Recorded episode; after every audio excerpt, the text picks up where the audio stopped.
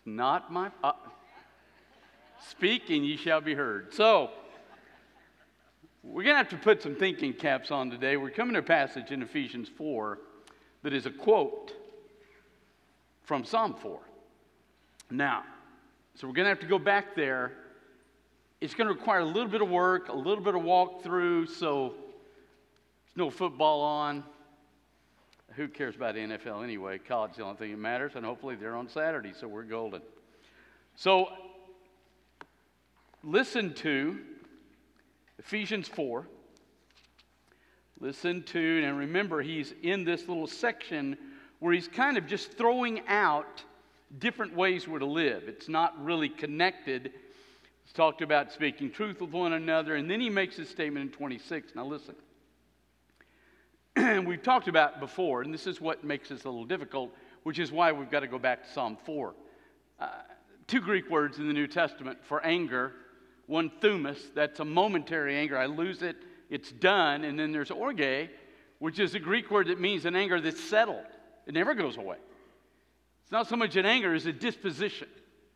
We understand that God, when He comes back, when Jesus returns, that that anger of God, that orge, will settle on you because He never is okay with a violation of His glory. Now, I'll probably use the word sin today. We're going to look at it, but I want us to be clear. It's not a Baptist definition, right? The idea of sin is simply that I don't reflect His glory anymore, and it angers Him because that's what He made me for. Now, when you go back to the book of Genesis, and you walk back there and you step into it, you discover that God created the whole world, talks about that, but then when it talks about Him creating man, at the end of every day, it says God said it was good, good, good, good, good until the day that He creates us. And the Bible says that it says God said it was very good. Why? Because we are the highest being He's created. No other being can offer Him glory in the same way that we can.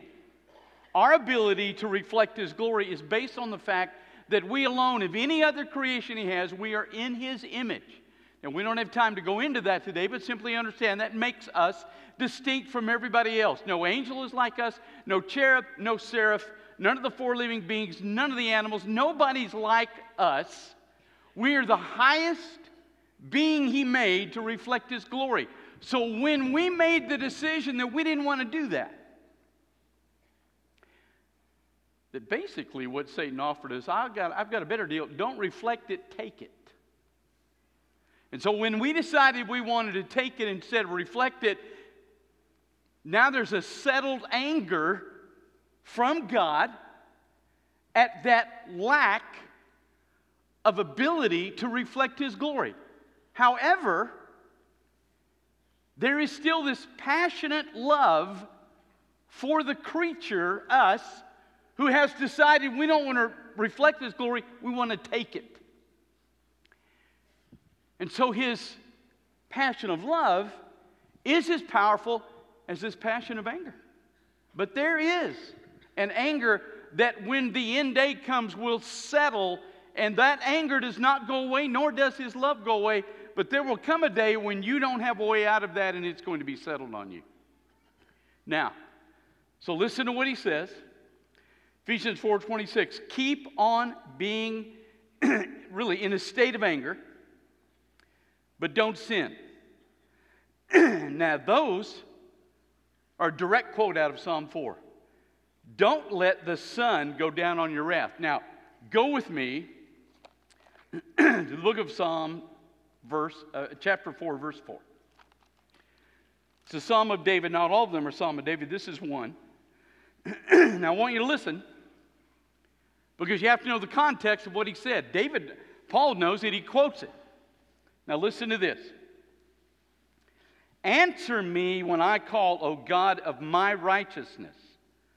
Righteousness is what then? It is when your life correctly reflects God's glory. It is not a bunch of rules. It is not a bunch of rule keeping. It is, in fact, when my life shows off His glory then I am righteous. So David says, Answer me when I call, O God of my righteousness. You've made me that way. You've given me relief when I was in distress. Be gracious to me, hear my prayer. Then you have God speaking. Now listen to this. so David says, God, I am living out as best I can your glory in my life. So I, answer me when I call. Now here's God's response. Look at this. O men, how long shall my honor be turned into shame? How long will you love vain words and seek after lies? God's response is, How long are you people going to refuse to have my glory in your life and shame my honor, besmirch my glory?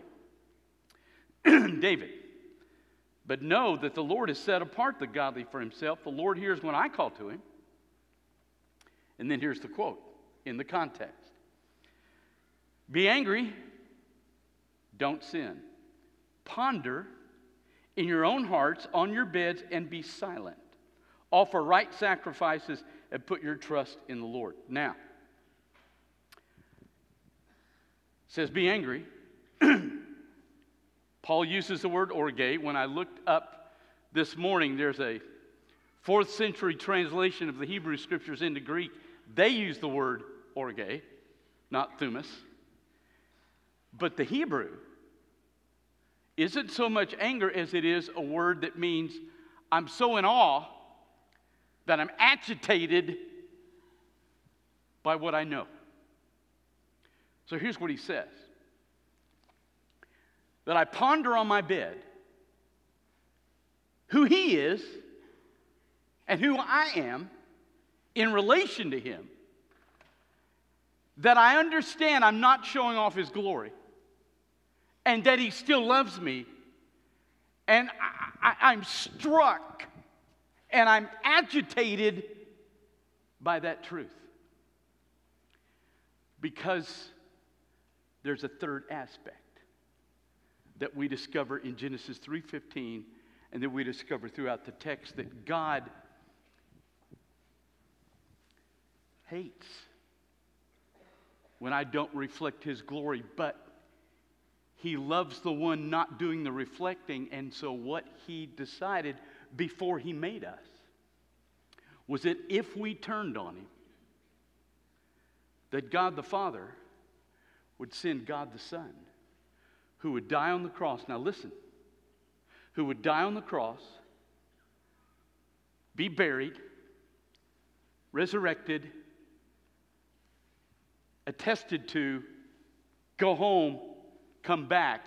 But that span of ascension, from death to ascension, when he ascends, the purpose is so that if I put my faith in what he's done, his blood will wash away my sins so that his Holy Spirit can come back in me and restore to me the ability to give God glory again that I don't have prior to Christ.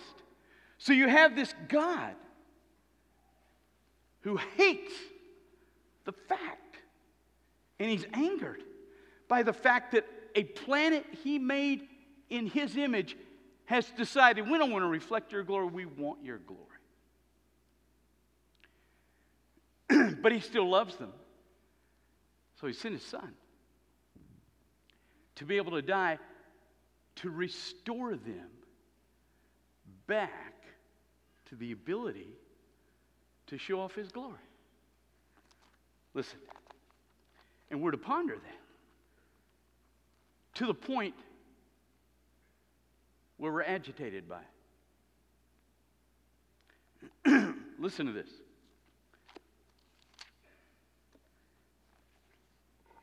It's Isaiah's testimony. He says, In the year that King Uzziah died, I saw the Lord sitting on a throne. and then he says, As a result of this, Woe is me, I am lost. I'm a man of unclean lips. I dwell in the midst of a people of unclean lips, for my eyes have seen the King, the Lord of hosts. What, what's the deal here? He's pondering, he sees God, and he realizes when I look at him, I'm in trouble. Matter of fact, when I look at him, everybody around me is in trouble. Because I don't reflect him. And I don't know anybody that I know that reflects him. What's God's response to that? Then one of the seraphim flew to me, having in his hand a burning coal that he had taken with tongs from the altar, and he touched my mouth and said, Behold, this has touched your lips. Your guilt is taken away, your sin is atoned for.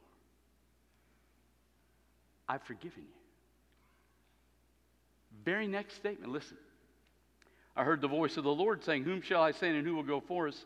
And then I said, Here I am, send me. And he said, Go and say to this people. You see what happened? He ponders. And when he understands who God is and who he is, he realizes, I don't reflect his glory.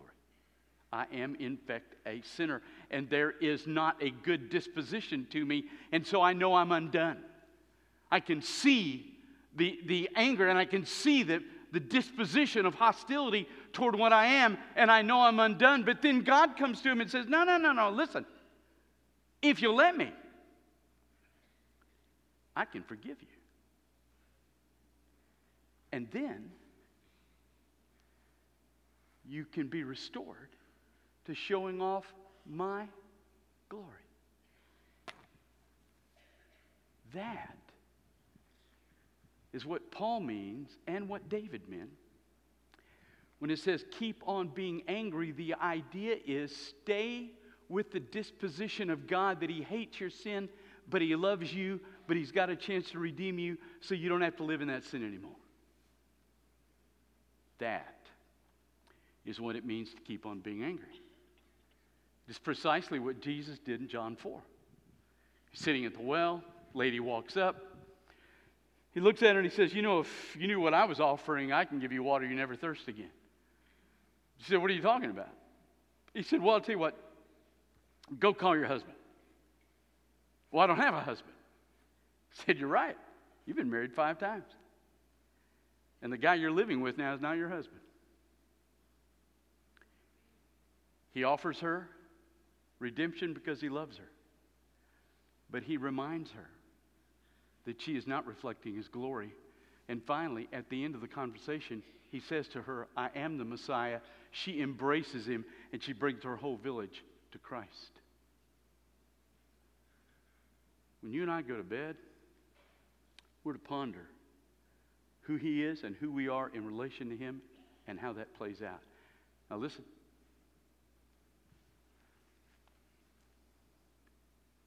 Not intellectually but emotionally. Hebrews says, I'm agitated. I should be bothered when my life doesn't reflect His glory, and I should be moved by the fact that He loves me. I, both those truths should affect me emotionally. I should be gripped by the fact that He loved me and for Christ is in me, but I should be emotionally crushed when in my own life I do not reflect His glory. And I need to be that way with everything. It should bother us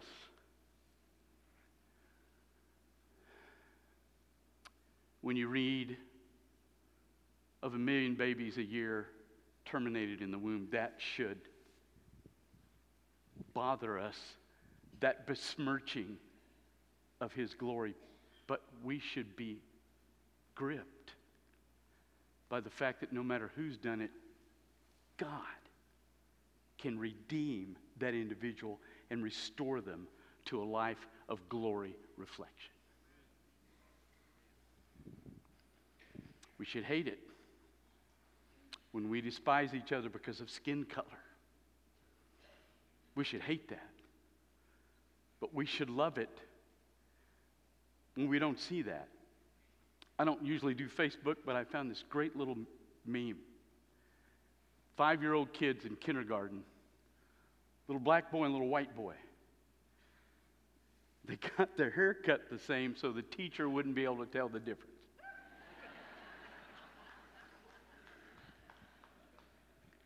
Because they don't see the difference. So you rejoice You're excited about that kind of great holiness, and you're angry when it's not there. I was at a parking lot talking to a guy just last week. Daughter goes here, and he was telling me that his daughter gave up one of her kidneys for him. We ought to be emotionally pumped about that. We ought to be crushed when that kind of thing's not true. Saw where Miley Cyrus and her husband are divorcing after one year. She made the statement.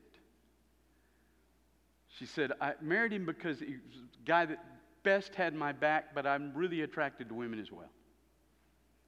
Now, I'm going to make a confession here. My old days, I would have just blistered her, but when you really begin to understand the Bible, you, you need to feel sorry. You need to be angry that her life is such a destruction of the glory of God, but you need to be grieved because she can, in Christ, be restored. And so, I got to keep on in a state of anger, in a state of awe, angry at my failure to reflect His glory, but a state of awe, an agitated state of awe, that in spite of that, He still loves me.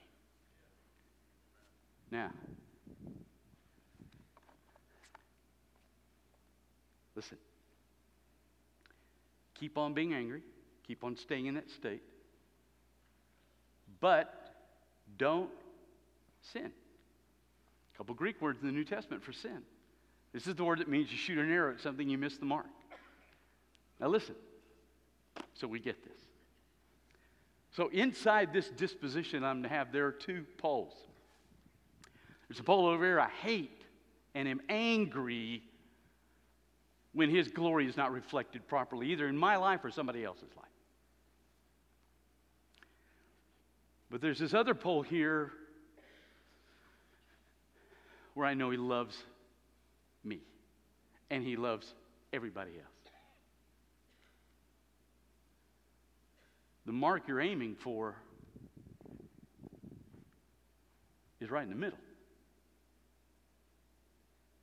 If you hit either one of the poles, you've sinned.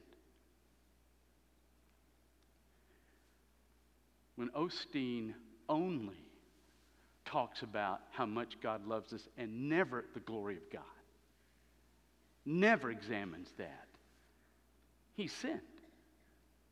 You don't buy his books, you don't watch his TV program. He is sinning when he is only over here, and there's nothing about a reflection of the glory of God. You don't pay attention. I don't even know the name. West Church, that weird Baptist church that hates everybody? You're not over here either. You don't hate people because they don't do it right. You don't hate them. One of the best moments of being at Texas A&M was the year they were going to, we had a military funeral in this room, and they said they were going to come and protest it. And hundreds of Aggies ringed our enti- the perimeter of our entire campus so they couldn't get in here. Now, if you live over here, where you really hate the people that sin, you hate Miley Cyrus, you hate the homosexual, you hate them, then you've missed the mark. You've sinned. So we want to be balanced. We've got to catch this. I read something about one, one of these bachelorette things. Those things are really on TV, right? Bachelor and bachelorette. Is that right? I don't catch them. But one of the girls, I guess she was the bachelorette, or I don't know. She was trying to get a guy. That's all I know. but she's physically intimate with him in the show. And she's a Christian. And so somebody said, Well, what about your Christian principle? She said, Oh, God's okay with that. You've missed the mark because you know He loves you, But you don't understand how much He hates His glory being besmirched by what you're doing. So we're going to miss, we're going to hit the mark. We're going to be balanced here, where we're right where we need to be. And that's why he adds the last statement. Don't let the sun go down on whose wrath? Yours. Don't let it go down on your disposition. If I'm over here, I'm letting it go down on my disposition.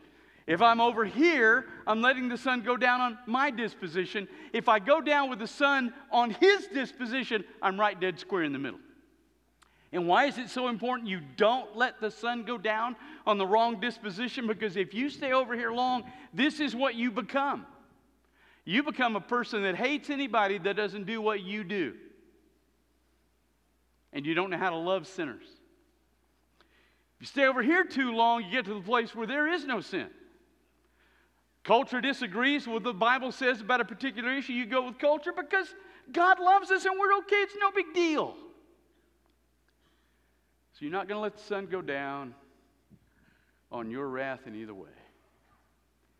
You're going to let the sun go down on his idea, which is he hates his glory lost.